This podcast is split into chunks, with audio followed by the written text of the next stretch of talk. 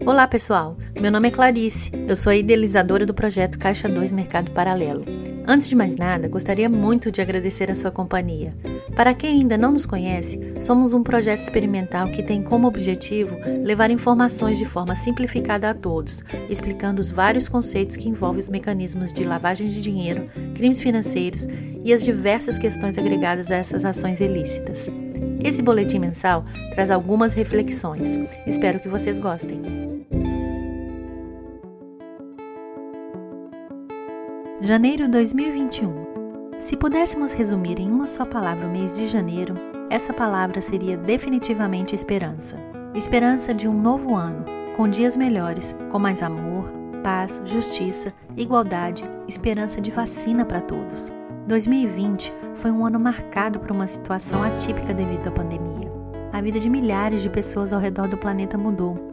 Todos foram obrigados a se adaptar ao que passou a ser chamado de novo normal. Essa adaptação aconteceu aos poucos com as mudanças sociais e comportamentais.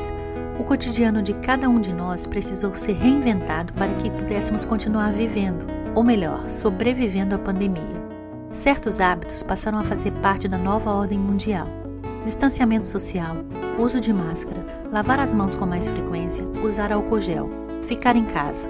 Sim, essa passou a ser a nossa tarefa. Houve um aumento incrível no uso das plataformas digitais, para compras, trabalho, relacionamento, enfim, aproximação em geral. Todos distantes, porém conectados. Vale a pena lembrar que, da mesma forma que nós, pessoas do bem, nos adaptamos, criminosos também se adaptaram. Afinal de contas, eles não podiam perder o time e as grandes oportunidades de enriquecimento ilícito. As ações fraudulentas envolvendo recursos destinados ao combate à pandemia continuam acontecendo no Brasil e em vários países do mundo.